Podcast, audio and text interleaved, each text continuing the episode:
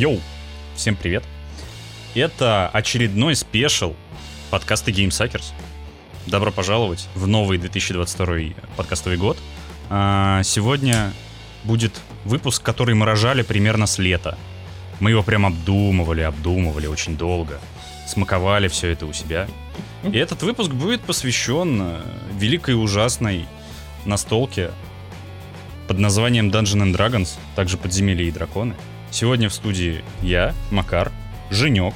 Здорово. И гейммастер, э, великий и ужасный, один из лучших гейммастеров, э, которых я видел в своей жизни, и единственный.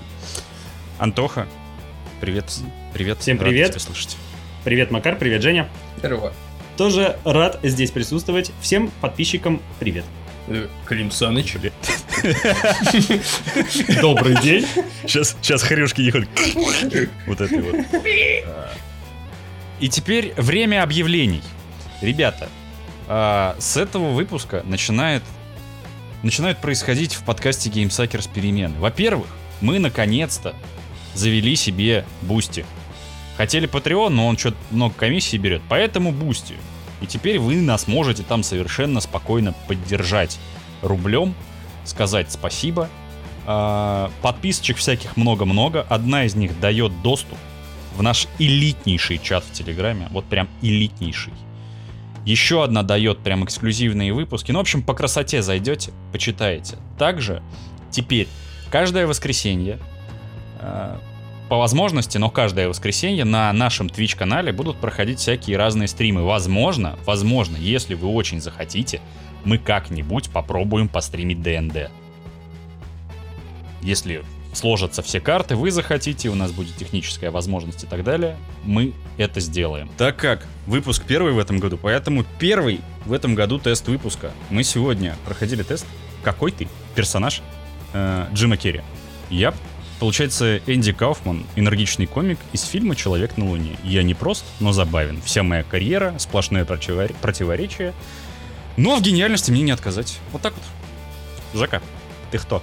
А я загадочник. Хитроумный суперзлодей из фильма «Бэтмен навсегда». И я только сейчас въехал, то, что его э, зовут Эдвард Нигма, ну, сокращенно Энигма. И я, в принципе, на этом закончу описание, потому что мне надо переварить По-моему, группа такая была попсовая Эн- Энигма. Энигма. В смысле, была. Она и есть. Она есть. всегда в сердцах. И довольно кошерная, такие у нее треки. Ребята, обязательно зацените. Вы наверняка что-нибудь найдете себе по душе. А я из Вентура. Жизнерадостный детектив из фильма «Эйс Вентура. Розыск домашних животных». Я люблю братьев наших меньших, а они, оказывается, любят меня. Но вот с людьми частенько не задается, ведь Homo sapiens частенько ведут себя гаже пьяных мартышек. Но я с этим справлюсь. Мое сердце разрывает настолько могучая мощь, что сам черт мне не брат. Я считаю, это идеальное описание, да, они ни в чем не ошиблись. Э, Большое да, спасибо вот смотри, этим как раз тестам. таки благодаря тесту слушатели с тобой еще ближе познакомились и поняли, насколько ты ГМ в этой жизни. Да? Возможно. Ну что, давайте не тянуть э, капусту за что-нибудь. Начнем с самого первого вопроса. Антон, Да. расскажи нашим, пожалуйста, слушателям, которые не в курсе, что это такое ДНД, этого вот это вот ваше вот, где с кубиками там и прочее, что оно из себя представляет и так далее. Кто гуглить не умеет. Да, ну, слушай, на самом деле вопрос неоднозначный может показаться, поэтому прогуглить это одно, а когда я расскажу со своей колокольни, может человек что-то другое сможет для себя открыть. ДНД, сокращение от э, Dungeons and Dragons, Подземелья и драконы. Это настольная ролевая игра. Тут как бы важно, что она настольная и то, что она ролевая. То есть основной смысл ее в том, что мы не как э, персонажи с аватарами в игре, отдельно, да, то есть мы все равно как игроки делаем что-то своими аватарами, а мы именно пытаемся вжиться в наших игроков, то есть именно в наших персонажей, и именно отыгрывать какого-то другого человека, какую-то другую личность. В этом смысл именно ролевой составляющей подземелья и драконов. А, Впервые подземелья и драконы а, выпущены были компанией TSR э, в 1974 году. И причем родились подземелья и драконы из варгейма. Что самое интересное, то есть за основу были взяты всеми нами любимые варгеймы.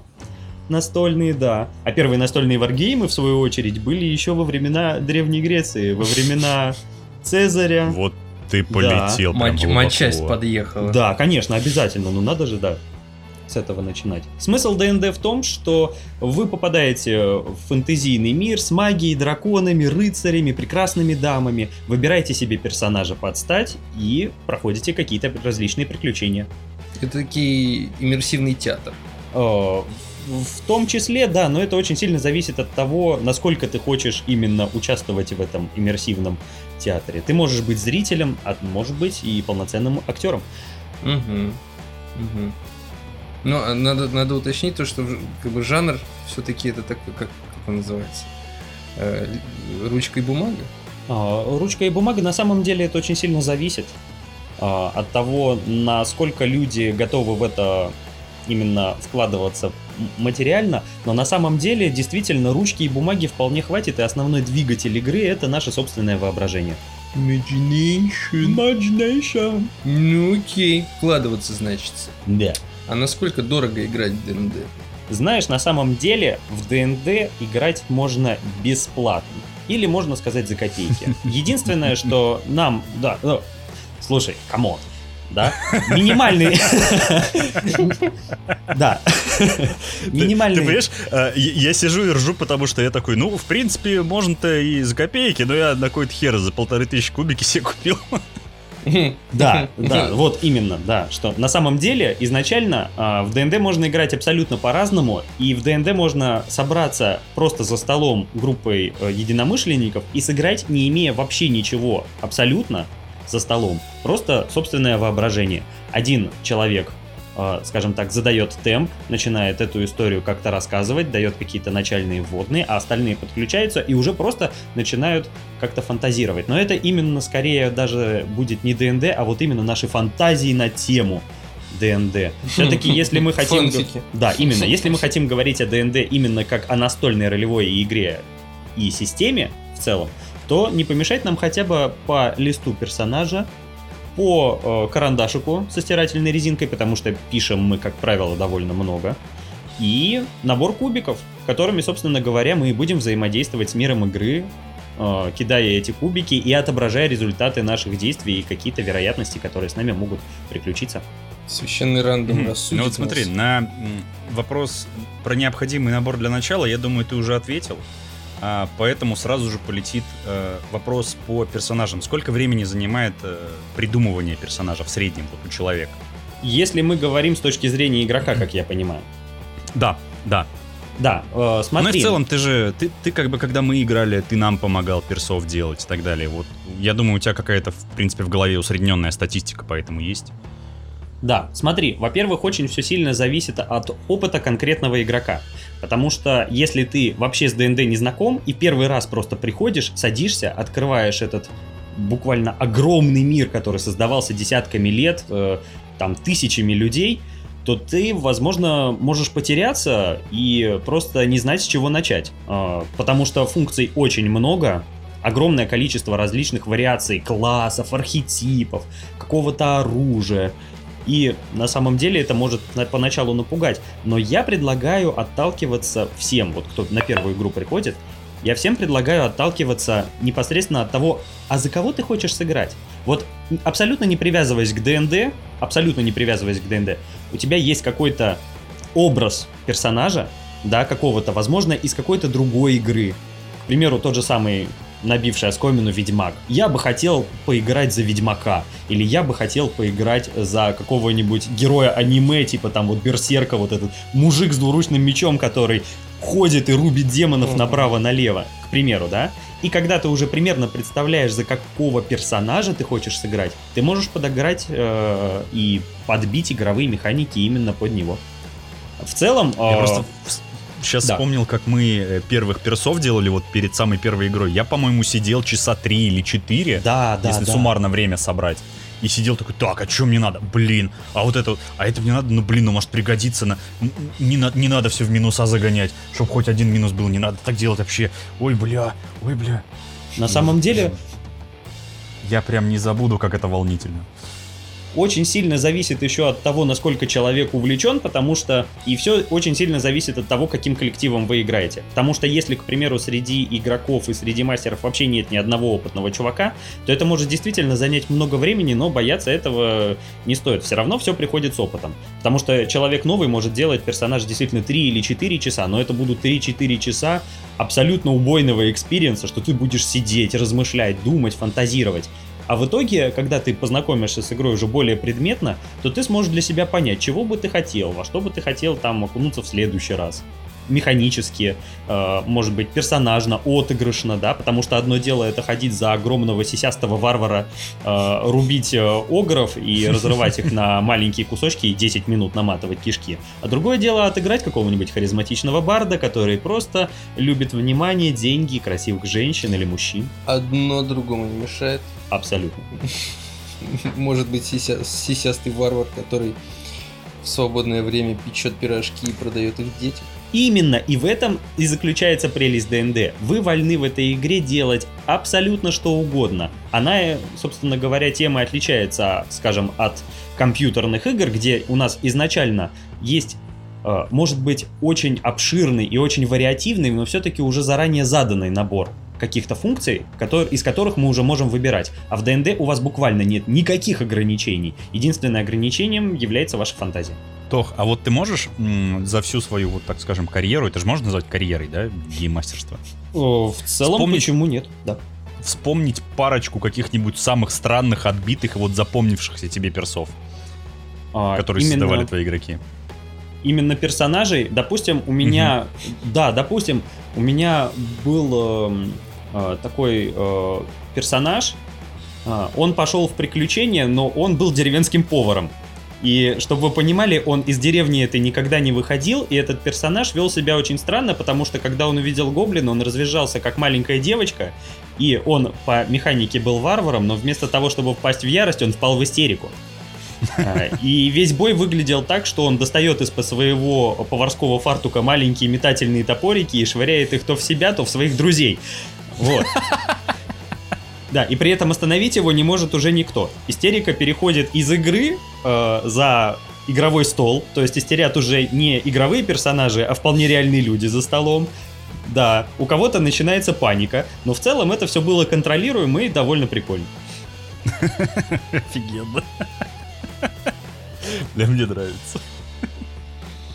Че, сколько примерно занимает одна игра? одна игра. На самом деле ДНД это такое развлечение, которое э, на самом деле съедает достаточно много времени. Я бы сказал, что в целом одна хорошая партия, имеется в виду такая полноценная, чтобы люди пришли, посидели, заварили чай, кофе, возможно, что-нибудь погорячее. Ну, в зависимости Мгм. от стола и в зависимости правил, так сказать, э, поведения общих за столом. Да, э, 3-4 часа. То есть я бы сказал, что 4 часа это такая оптимальная игра, вот именно игра, что мы вот взяли, сели, приготовились, хух, и начинается эпик. Вот, 4 часа это оптимал для того, чтобы персонажи познакомились, игроки перестали быть игроками за столом и все-таки успели погрузиться в игровой мир, и чтобы мы смогли с вами э, полноценно перейти там от начала нашей истории к какому-то ее логическому завершению или хотя бы поставить игру хорошо на паузу, красиво поставить на паузу. 4 часа? Четыре часа, да. Да, я понимаю, о чем ты говоришь. Ну, допустим. Допустим, да. Просто Я, я просто вспоминаю, типа, когда, когда мы собирались на ваншот, э, чтобы э, Денис, наш приятель, обкатал своего нового перса и получил первый опыт, опыт, опыт в ДНД, мы такие, ну, one-shot часа на три. Где-то, ну, три, максимум четыре, не больше. То есть вы сможете потом заняться своими делами в этот день. После Да. того, как мы поиграем. 7 часов поиграли. Ну, зато какой у нас был experience. За- за- это, между прочим, самая короткая, по-моему, партия, которая была. во-первых, это одна, э, одна из самых коротких каток наших, а во-вторых, она самая эмоциональная. Я просто помню, когда вот мы, по-моему, с Женей остались там вдвоем. А, Живых имеется в виду. В живых, да, из всех. Когда я с какого-то гроба каменного панцирем падал на этого На Юстаса. На Юстаса. Да. такой просто... Да. бэм. Чтобы зрители просто понимали, мы с ребятами уже не первый раз собираемся за игровым столом, и я провожу для них игры в качестве гейммастера. Вот, поэтому у нас имеется некий пул своих собственных историй, наших общих. Вот, и этим ДНД тоже замечательно, что вы можете собраться с друзьями и хорошо провести вместе время. Причем э, абсолютно не э, в своей, так сказать, шкуре, а будучи в шкуре каких-то других личностей, других персонажей, это тоже занимательно. Это, на мой взгляд, одно из самых хороших качеств, самых главных качеств. Что ДНД это про общение между людьми. А, Тох, вот э, мы все говорим про время, а есть ли какой-то вариант э, ДНД, который занимает там час-два, в который можно поиграть совершенно спокойно с семьей там после ужина, вот вечером в понедельник ты пришел и такой, ой, привет, родные, давайте сыграем в ДНД. Э, Знаешь, на самом деле так очень сложно сказать, потому что все зависит от э, конкретных людей, собравшихся за столом. Потому что, к примеру, одному человеку, одной группе игроков на одно количество, скажем так, контента требуется 2 часа времени, а другой группе 3 часа времени, просто потому что они могут его смаковать, проходить все медленно. Возможно, мастер может где-то тупить и просто растягивать хронометраж. Да, поэтому два часа или вот типа около того часик-полтора играть можно, но это опять же, если вы собираетесь с друзьями, то это надо всем приехать, это надо всем разложиться, это все равно занимает много времени. Не, я бы сказал, имею в виду что немножко другое. Ага. Именно вот с семьей, знаешь, что-то прям вот совсем казуальное, но, грубо говоря, ДНД, но совсем казуальное, который, пойм- грубо говоря, поймет даже твоя бабушка. А, да, тоже такое можно. Это требует некого уровня мастерства, с одной стороны, но с другой стороны, действительно можно делать и так. Собираться с семьей, играть за столом, придумывать каких-то интересных персонажей, чтобы твои дети, к примеру, тоже могли брать и подключаться к игре. Возможно, ты для них упростишь какие-то правила, чтобы им было просто понятнее, что происходит. Вот. Но в целом ДНД это игра для всех. Главное, как бы, как не относиться и как ее подавать.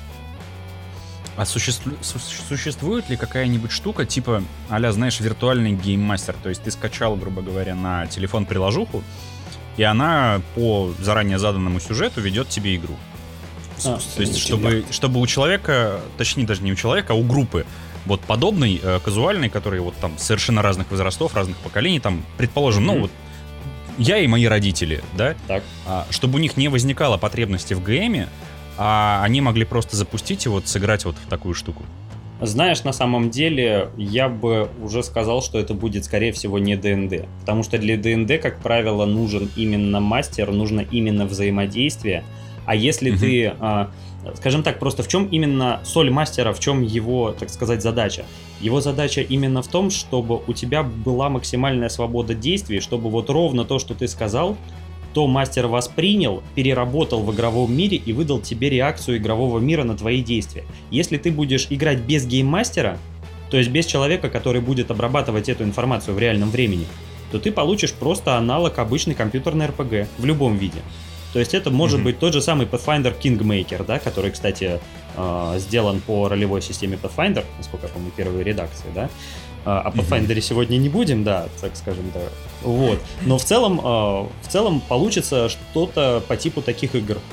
Аналогом может быть, к примеру, Baldur's Gate. То есть, по факту, если вы будете играть без мастера, вы получите просто настольную какую-то игру, и при этом она уже не будет такой ролевой, потому что все равно все варианты событий, которые могут произойти, у вас будут лимитированы описанием вашего, скажем так, вот этого вот путеводителя, по которому вы будете играть. А настолько Максимально крутого... линейно. Да, максимально линейным. А настолько прокачанного искусственного интеллекта, который смог бы заменить живого человека, пока что, возможно, к счастью, не придумали. М, Скорее, к счастью. Ну, наверное, да. Блин, искусственный интеллект, который ведет ДНД. Вот смотри, ты уже э, несколько раз упоминаешь про свободу действий, а насколько реально свободен игрок в своих там желаниях, действиях, заявках и так далее? Э, Это очень сильно зависит от э, мастера и очень сильно зависит от игроков. На самом деле, вот я, к примеру, в своих играх предпочитаю игроков не ограничивать абсолютно, вы, наверное, это уже заметили. И это не всегда может быть, да, и не всегда это может быть э, на самом деле хорошо или полезно, все зависит все-таки от того, какую историю вы хотите рассказать. Обычно все зависит именно от формата проведения. Если вы играете дома, расслабленные, и вам некуда торопиться, то и смысла ограничивать игроков на самом деле нет. Однако есть у нас, к примеру, такие форматы, когда вы приходите поиграть куда-то специально в клуб, вот, или у вас, к примеру, есть строгое ограничение по времени, тогда иногда приходится ограничивать игроков в некоторых действиях, скажем так, их приходится более линейно вести по сюжету.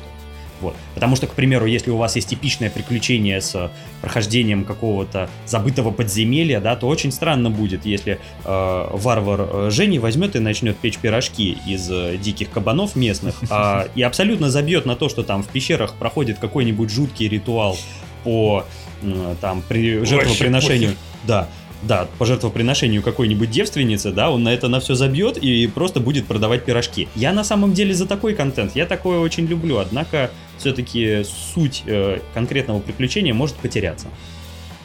Ведущий как папа. Да. Который ведет детишек в светлое будущее. Ну или не совсем светлое. Да. В то будущее, которое они сами выбирают. Да. Это мне сразу вспоминаются наши, на, наши самые первые каточки. Когда мой персонаж перебухал весь гарнизон в лагере. В Ванин персонаж все обворовал, а Женин я не помню, что он делал. Просто орал, по-моему, и зарылся в, между булок какой-то прекрасной эльфийки. Ну, вообще-то я воровал. И, а, ты воровал? Мне, мне не мешало как бы сидеть между булок и воровать. Так что не надо. Ваня просто послеживал за мной, чтобы я не слишком много наворовал. Как же мы разделали того огра прекрасно. Да. Тут, тут, тут у нас еще... Это у, устроили, знаешь, типа распродажу такую. Кому глаза, кому яйца, кому ноздри, кому язык, кому пальцы. Обидный да, прям хоть китайский лишь. ресторан открывай. Ну да. Ресторан говнючий. Кстати, что касательно булок, тут волнует еще вопрос. Так. Возможно ли интимная связь между персонажами и надо ли кидать на это кубики? Разумеется, разумеется. Конечно, интимная связь между персонажами это точно такой же аспект игры, как и все остальные. Если людям за столом это комфортно, если людям за столом это интересно, то почему бы нет? Действительно. Давайте, Давайте конечно, замечательно, да. Если люди за столом поощряют э, секс, причем иногда даже межрасовый, да, а зачастую межрасовый, вот, то э, мы на самом деле кто такие, чтобы этим людям что-то об этом говорить. А вот прокидывать ли кубики или нет, это уже зависит от конкретно того, насколько четко и многогранно вы хотите описать непосредственно процесс. Акробатика. Акробатика, телосложение, ловкость рук, господа. Возможно, если вы впервые что-то а увидели... Что? А красноречие? Красноречие это я я хотел бы надеяться, что красноречием воспользовались уже до, вот либо атлетикой. Но мы осуждаем всякое насилие, дамы и господа, поэтому нет.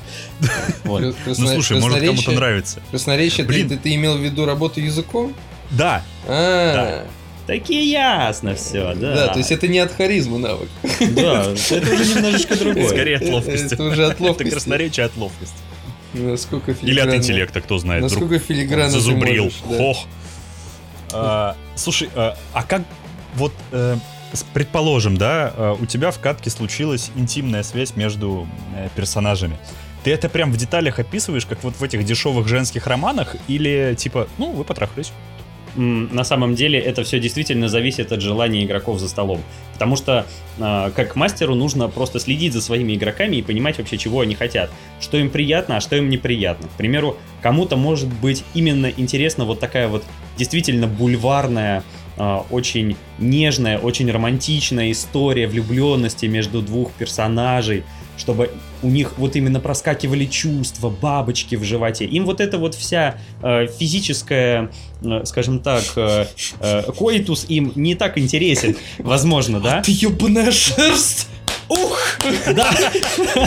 да. Да, на самом деле, это действительно так. Э, вот. А кому-то может быть интересно э, описание в стиле The Last of Us 2, где мы помним, как персонажа Эбби очень жестко задрал один из э, второстепенных героев. А, Наверное, все помнят эту сцену, и у многих она вызывала противоречивые эмоции, да, но кому-то может быть интересно и такое. И нужно именно следить за своими игроками, именно следить за их э, эмоциями, за тем, что им интересно и что им важно. И тогда уже ранжировать, э, сколько и какой конкретно кон- информации выдавать по поводу таких деталей.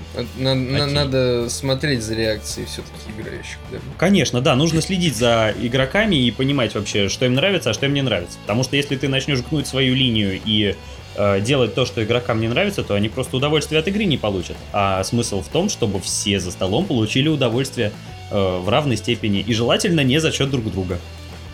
А было бы забавно, если бы после вот подобной, э, так скажем, постельной сцены во время игры э, та пара персонажей, которые сидит за столом и которые отыгрывают этих э, персонажей, между которыми случился коитус, отошли резко покурить куда-нибудь на полчасика. Так. Это было бы тоже забавной ситуацией, мне кажется. Знаешь, честно говоря, эта игра объединяет, поэтому в этом я бы не нашел ничего удивительного. При мне, конечно, такого не случалось.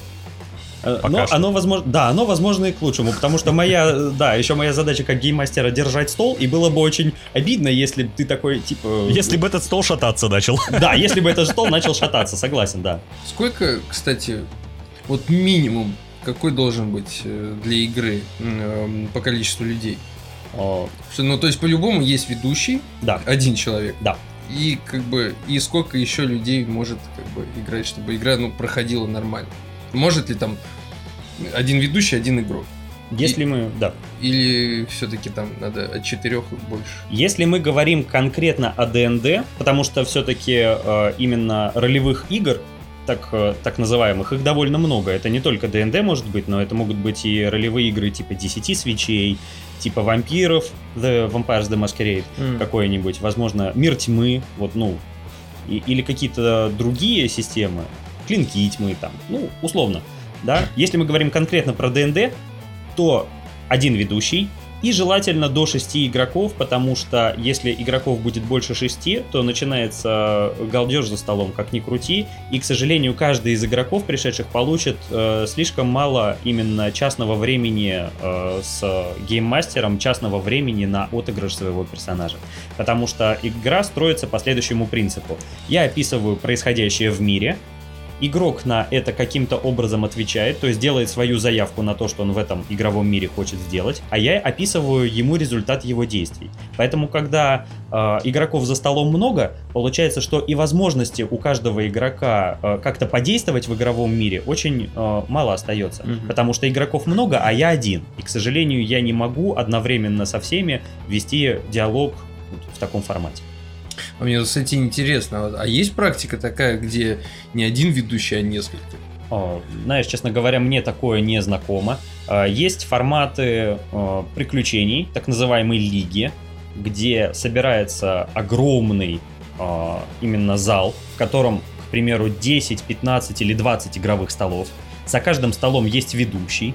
И вот эти 20 столов ведут какие-то маленькие кусочки одного огромного приключения, а под конец собираются, чтобы вместе совершить что-то эпическое. Такое, к примеру, есть. Да, такие Блин, конвенты это кайфовая проводятся. штука. Это Да, прям такие- круто.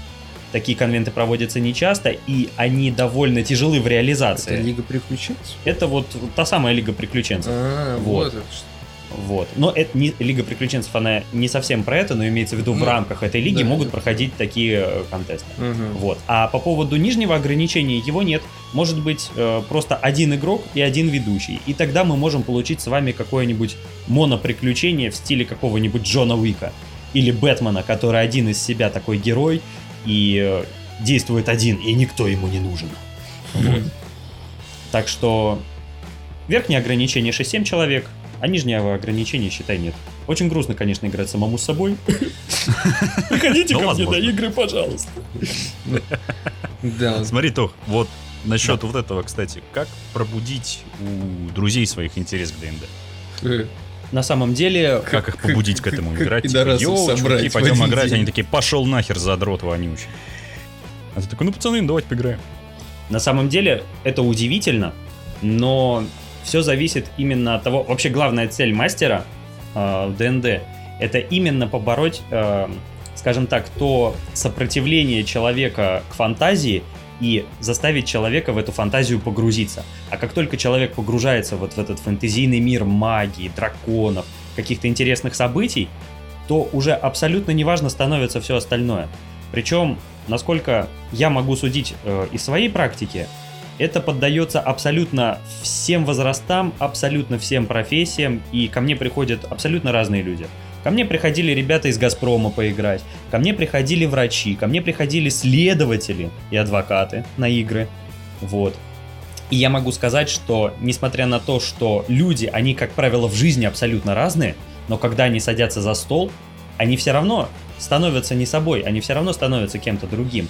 Побудить игроков играть — это просто, э, скажем так, попытаться пробудить их фантазию. Грубо говоря, пощекотать их воображение, сделать им небольшой, э, может быть, э, какой-то не анонс, но, возможно, тизер, да, представить, э, насколько было бы круто взять и погрузиться в какой-то мир. На самом деле, это очень сложно представить себе со стороны, если ты никогда не пробовал, но когда ты оказываешься за столом и начинается конкретная игра, это волшебно, на мой взгляд.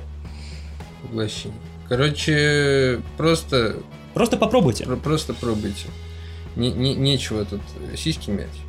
Надо Женя, давай инструкцию, как ты затянул своих друзей в ДНД. делать. Насильно. Пошагово. Насильно. Пошагово. Я с каждым вел разъяснительные беседы, расспрашивал, хочет ли он, в первую очередь. А если не хочет, то А если не- почему? а, да, начи- начинаю душнить. Ну, то, что я умею делать хорошо. Это да. Я начинаю душнить и продавливать свою точку зрения. Порой, может, агрессивно. Но, тем не менее, по крайней мере, никто не жаловался. Ну, То есть, э, все те, кого я звал играть, они все были точно довольны. Довольны? Были же, сука. не. Вы- были же. Кто спорит?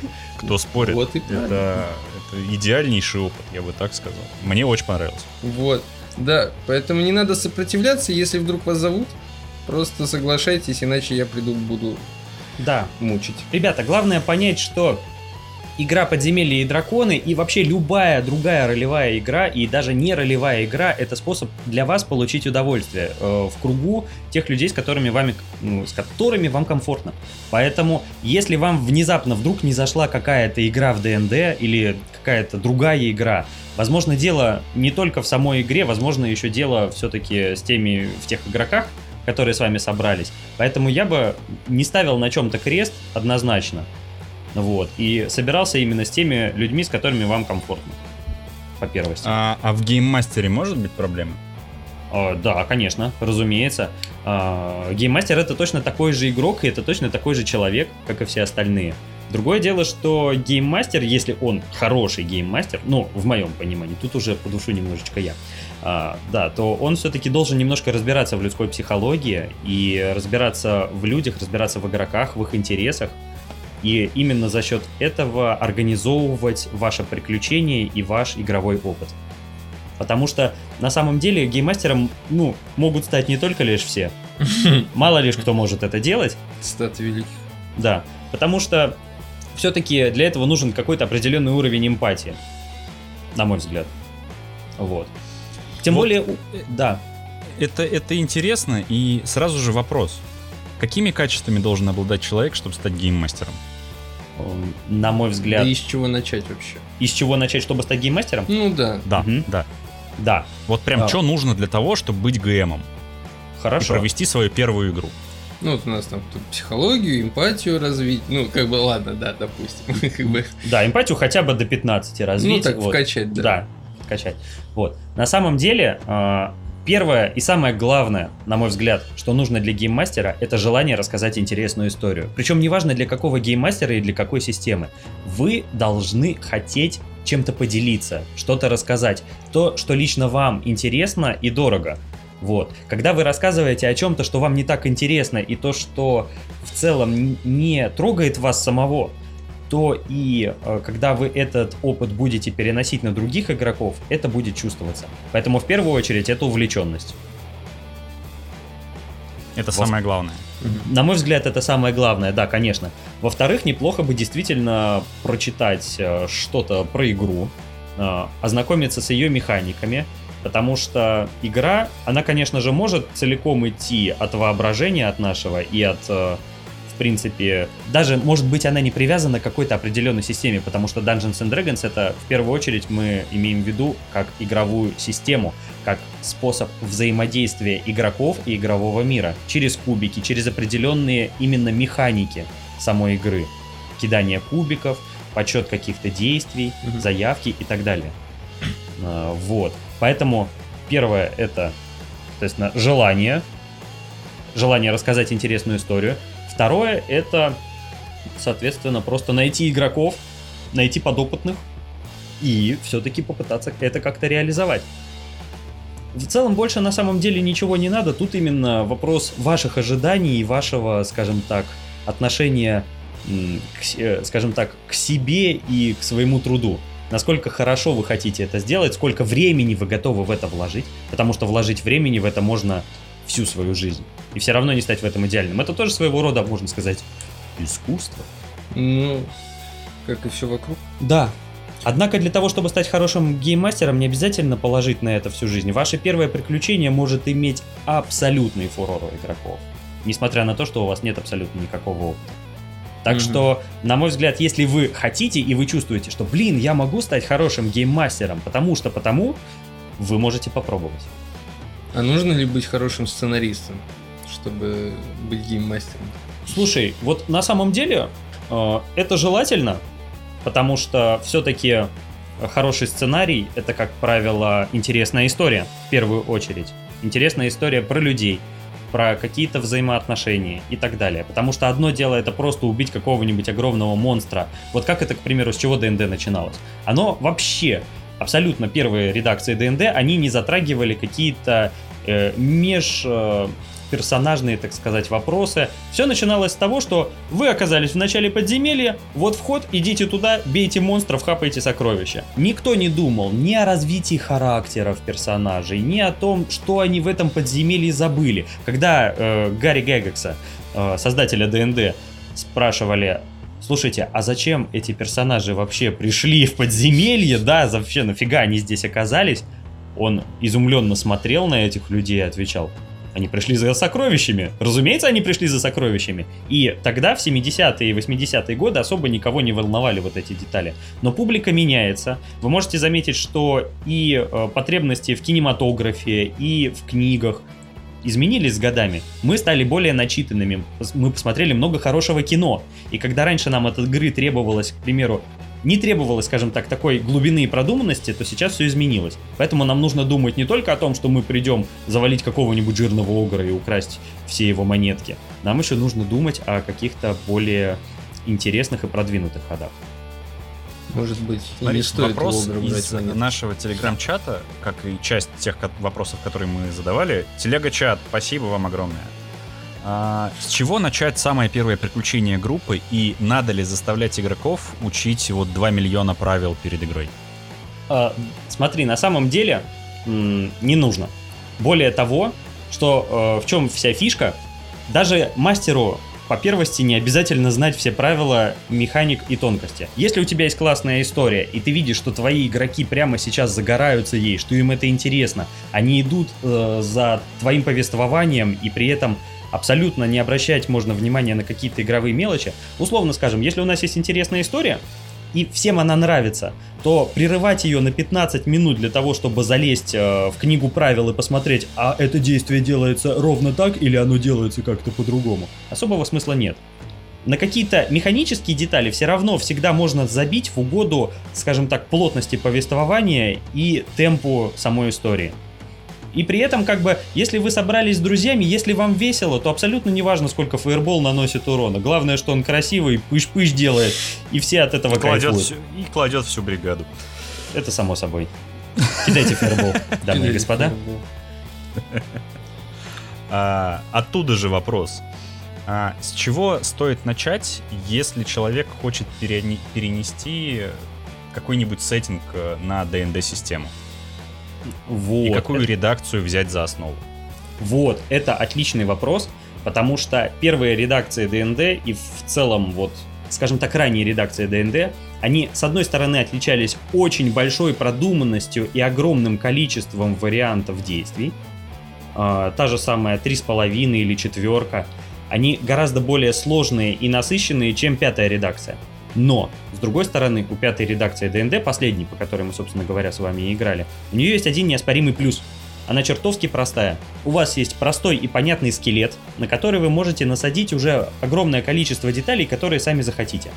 А, в целом, я бы, если вы хотите именно взять какой-то сеттинг и перенести его в ДНД вселенную, я бы рекомендовал использовать вам пятую редакцию, потому что она самая простая, самая понятная, и как бы сказали у нас в GameSuckers, user-friendly.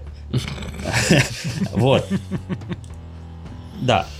И на самом деле просто нужно ознакомиться с игровыми механиками конкретно в ДНД и подумать, как вот именно эти ваши, а, скажем так, повествовательные части будут соответствоваться с игровыми механиками подземелья и драконов. То есть, э, я вот, к примеру, приведу пример. У нас э, недавно вышла книжка, вы можете ее посмотреть в одном из магазинов. Э, называется она «Властелин колец».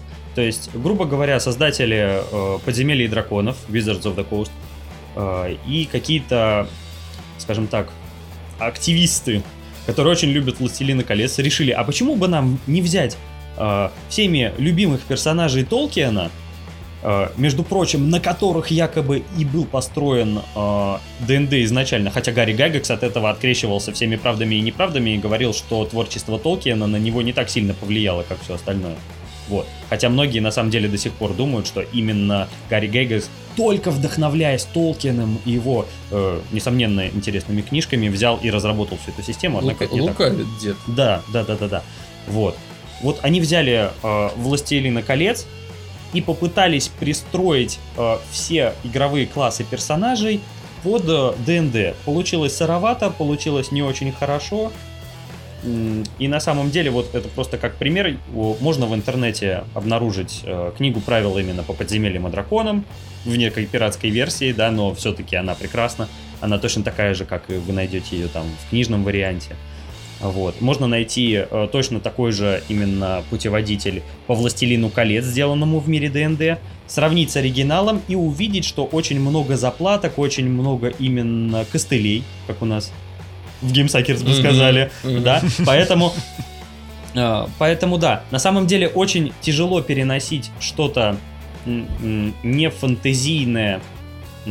Я вот просто на самом деле еще не знаю, о чем именно идет речь, но на самом а, деле, слушай, если... Судя да. по тому, кто задавал этот вопрос, скорее всего, Disciples. Disciples. Я вот, к сожалению, не знаком с Disciples как э, так, так это предмета. Это фэнтезийное что-то или, возможно... Mm-hmm. Да, тогда она действительно очень хорошо может лечь на механике ДНД, потому что ДНД изначально рассчитывалась именно как э, фэнтезийный сеттинг, и э, все механики, механика магии, механика взаимодействия с миром, она действительно основана именно на магии, поэтому я думаю, Disciples это действительно очень хороший э, вариант для переноса на ДНД. Единственное, что нужно взять за основу пятую простую редакцию, максимально гибкую, и попытаться подстроить какие-то свои конструкты э, под э, механики ДНД. Тут еще что важно? Мы же как мастера не обязаны буква в букву следовать э, тому, что написано в книге игрока или в книге мастера. Если вам, к примеру, как э, ведущему кажется, что какая-то, скажем так, какой-то элемент игровой просто не оптимален, или он плохо прописан, или вы думаете, что игрокам будет прикольнее, если вы его каким-то образом переделаете, смело переделывайте. Вот. То есть э, все правила, которые написаны, это не какая-то святая корова, которую нельзя трогать ни в коем случае. Ее обязательно надо менять. И иногда трогать. Иногда трогать. В самых несгорелых местах. Ну а теперь настает момент X. Жека, давай, пожалуйста, свой тумблер на затылке в Дудя и... Чё? Чё ты хочешь? Врубил Дудя? Что, про кунилингу спрашиваю? Про деньги, ёпт. Про деньги? Ну да, на самом деле, интересный вопрос. Сколько ты зарабатываешь, ёпта? Э, вообще, ну... Ты телефон в рот засунул? Не могу. Да, Антону я ему прям в лицо так, знаешь, пихаю. Да, вопрос монетизации вообще, как бы... Как монетизировать свои игры в ДНД как ведущему. Ну, угу. Есть несколько вариантов на самом деле. Можно, к примеру, рассказывать о ДНД в формате YouTube-канала. А, к примеру, на самом деле, если вы хотите просто, будучи э, ведущим, вести игры, то это действительно можно делать на платной основе, однако я не сказал, что э, за это вы можете получать какие-то соизмеримо приличные деньги в сравнении с э, человеческой работой.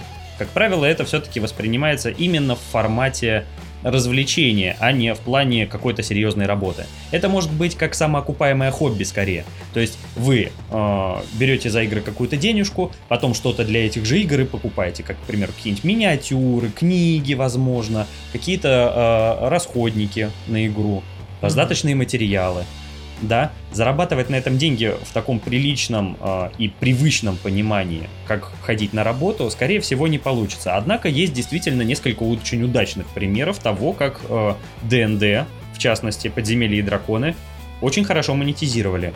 А на Твиче есть такой нашумевший канал, возможно, многие наши слушатели с ним знакомы, как Critical Role вот, где группа профессиональных актеров озвучки сидит и играет в ДНД. Они стримят это на Twitch, на некоторые другие платформы. Их даже, насколько я помню, первый сезон или первые полтора сезона показывали по телевизору. Ну, кстати, они неплохо монетизировали так-то. А, они Прям очень, очень неплохо. Прям очень я неплохо. Бы сказал. Они очень неплохо монетизировали. А, на 18 год, насколько я помню, канал Critical Role по подсчетам самого Твича находился на первом месте по монетизации, да. в принципе. 9 миллионов 700 с чем-то тысяч там за 2018 год. Эти ребята, ну, грубо говоря, это донаты. Реклама туда какая-то не входит, которая идет на стримах, а на стримах всегда идет реклама. Mm. Тот же самый D&D Beyond, который они там форсят. Да, тот же самый D&D Beyond, который они там форсят. Вот. И в целом это неплохо, однако я не уверен, что у многих получится это сделать. Если вы думаете, что вы готовы настолько же качественно и плотно выдавать контент, то всегда можете попробовать. Mm. Mm. Однако, да, действительно нужно понимать, что смотреть за этим, за всем может быть интересно только если люди, которые сидят за столом, они, во-первых, в этом вовлечены, и они действительно готовы играть на камеру. Потому что одно дело это когда вы со своими друзьями, подпивасниками собрались просто посидеть, поиграть в ДНД расслабленно, пошутить, порофлить про пиписьки, да. А другое дело это когда э, профессиональная... Когда вы еще отыгрываете. Да, когда вы обязательно отыгрываете всегда, неважно, что происходит за столом, то есть вы никогда не выходите из образа, вы все время э, делаете какие-то, возможно, голосовые манипуляции, там, к примеру, меняя свой голос, подстраивая его под голос своего персонажа. На самом деле это не так-то просто. Поэтому я бы скорее рассматривал подземелья и драконы с точки зрения хобби, а не какой-то серьезной mm. работы. Вот так я сказал. Однако никто, опять же, не мешает вам. Если вы думаете, что у вас получится, попробуйте. Если вы хороший актер озвучки. Да. Пишите нам. Пишите нам. Да. Мы, мы с радостью поиграем сегодня в ДНД. Да. Поснимаем вас на а. камеру и заберем ваши деньги. Не, ну мы поделимся. Мы поделимся. Обязательно поделимся. Тох, а где ты в основном проводишь свои игры? А, в основном я провожу игры в клубе «Католич» на Лиговском проспекте. Это именно клуб настольных ролевых игр, и проводятся там не только ДНД, но и игры по другим каким-либо системам. И среди них немного, даже так много интересных. Поэтому каждый сможет найти что-то на свой вкус. А как часто ты там? Вот, например, наш слушатель какой-нибудь из города Санкт-Петербурга захочет, чтобы, ну, захочет у тебя поиграть, с друзьяшками да. прийти. Да, смотри. А, дело в том, что клуб работает по принципу слотов. То есть, грубо говоря, есть э, э, время, есть какое-то количество комнат, и в одной комнате в день проходит 2-3 партии. Вот. И, как правило, мастер забивает себе э, один слот, то есть, грубо говоря, постоянное время в неделю в одно и то же, чтобы проводить там игры. Например, я вожу в Каталиче по воскресеньям вечером. Я вожу с 6 часов вечера до 23 часов. И это я вожу каждую неделю, каждое воскресенье я приезжаю в клуб и провожу там игру. Более того, как раз таки для слушателей нашего подкаста, я могу объявить, что клуб выделил мне второй слот, причем днем воскресенья. То есть я, получается, в воскресенье вожу теперь две игры. С часу дня до 6 и с 6 до 23 соответственно. Вечером у меня уже группа полностью собрана, однако группа на дневные сеанс, она открыта. И вы сможете посетить э, клуб Каталич и поиграть вместе со мной. Буду рад всех видеть. Угу. Огонь. Слушай, а Сказалась ли как-нибудь вот эта вот дурацкая пандемическая ситуация на том, какое количество игроков к тебе приходит и вообще на проведение игр? Или все Разум- так же по кайфу, как и было раньше? Разумеется, сказалось. Это ударило абсолютно по всем индустриям, которые вообще я лично знаю. В том числе это очень сильно и ударило по клубу. Потому что, к примеру, власти обязали администрацию клуба проверять всех на наличие QR-кода. По факту, как в ресторане. Если вы приходите и сидите в каком-то тесном помещении, да, общаетесь все время, коммуницируете, дышите друг на друга, да, то вам обязательно иметь э, э, действующий QR-код, по которому вы сможете в клуб прийти. Если у вас нет действующего QR-кода, то, к сожалению, клуб будет вынужден отказать вам в, в контенте, в проведении игр, в записи на игры и так далее. Это, конечно же, очень жаль. Из-за этого отклеилась часть аудитории. Вот. Но таковы правила, таковы, скажем так, э, законы государства, в котором мы живем, и как бы им необходимо следовать. Если в рулбуке Мгм. написано, что нужно чипироваться, значит нужно чипироваться. Да, я вот, к примеру, чипировался, да, и только единственное, что Wi-Fi херово ловит. Ну, вот. не Но пропаганда. это, это перечипироваться надо уже. Да, да, да. Тогда ну, вроде 5G. Новая прошивочка начнется. нужна просто. Да, да, да, да, обновиться на Да. последнюю версию. Ну и слушай, самый сладенький и самый долгожданный, наверное, всеми нашими слушателями вопрос. Расскажи вот одну, может быть, две смешных, забавных, странных э, историй, которые случались во время твоих игр. Вот Ага. прям отрывки, грубо говоря, из э, партии, которые тебе вот прям запомнились. Мне запомнился очень необычный и очень странный отрывок.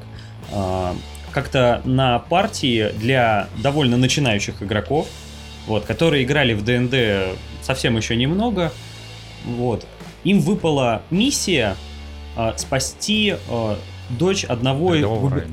Не, не, не, лучше. Им выпала честь спасти дочь губернатора. Ее в темную пещеру в глубине леса уволокли гоблины. Знакомая история, да? Ш- ш- Да, что-то где-то я это слышал. Наитие какое-то, такое воспоминание из прошлого. Да. И э, дело в том, что пещеру гоблинов на входе стоят и охраняет какое-то количество гоблинских собак. А гоблинские собаки служат в подчинении у огромного волосатого и мощного варга. Варг это такой аналог очень крутого, массивного и могучего волка. То есть он как волк, но безумно можно быть первым, если вы понимаете о чем.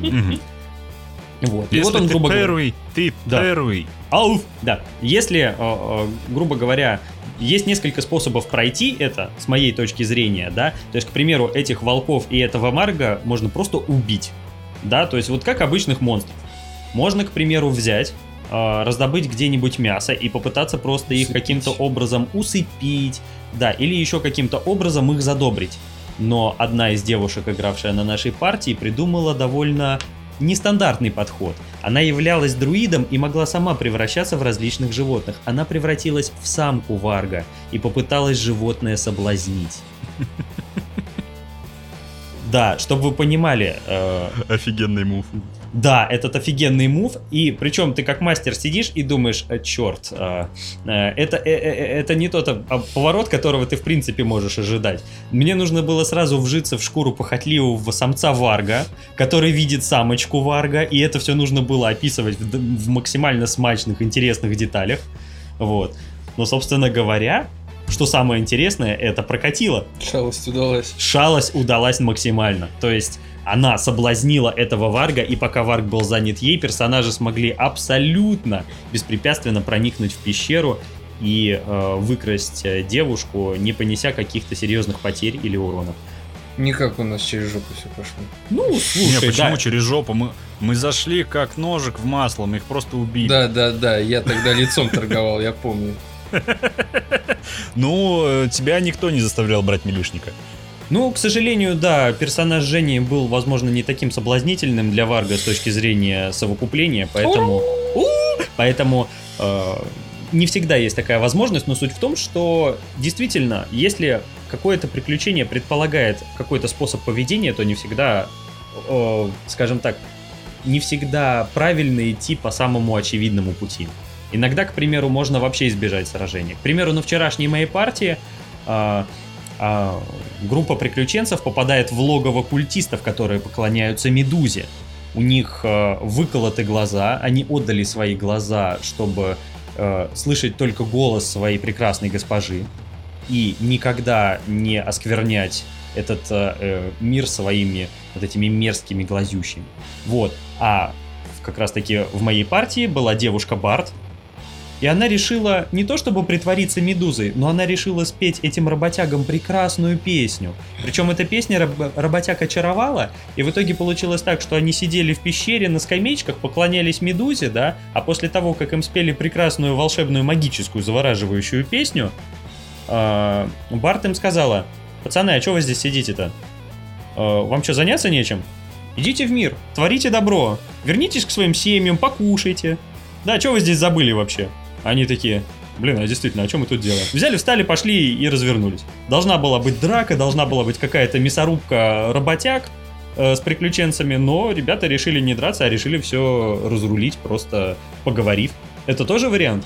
Почему вы решили, что гоблины обязательно злые? Возможно, они нормальные ребята. Давайте с ними добазаримся, пивка попьем, рыбку поточим. Почему бы нет?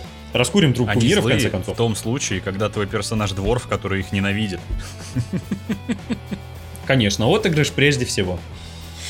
Вот. Поэтому на самом деле очень много таких историй. Буквально каждая игра в ДНД это обязательно какие-то рофлы, это обязательно какие-то э, смешные ситуации, потому что люди импровизируют во время игры. Они приходят на игру, и они абсолютно не знают, с чем они могут столкнуться. Они могут столкнуться с чем угодно, и как они на это отреагируют, ты вообще даже не можешь представить.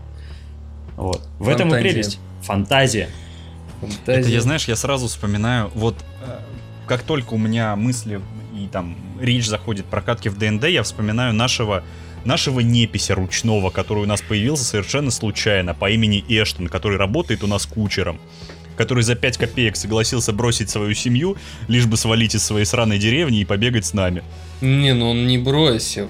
Шибанутый он, он, клептоман. он бабло-то им отправляет. Он же им отправляет. Разумеется, Эштон Кучер это примерный семьянин. Единственное, что жена его пилит, поэтому он хочет быть от нее подальше, но это не значит, что он ее не любит.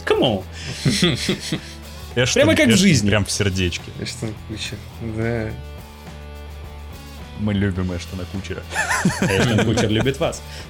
И это самое главное. Ну это что? самое. Ну что ж, на этом вопросы наши подошли, как бы, получается, к концу. Мгм. Да, получается. Получается, что так. Получается так, и получается выпуск-то заканчивается. Как и все хорошее в этом мире. Рано или поздно заканчивается. Эх! Если вообще Антон. начинать. Да.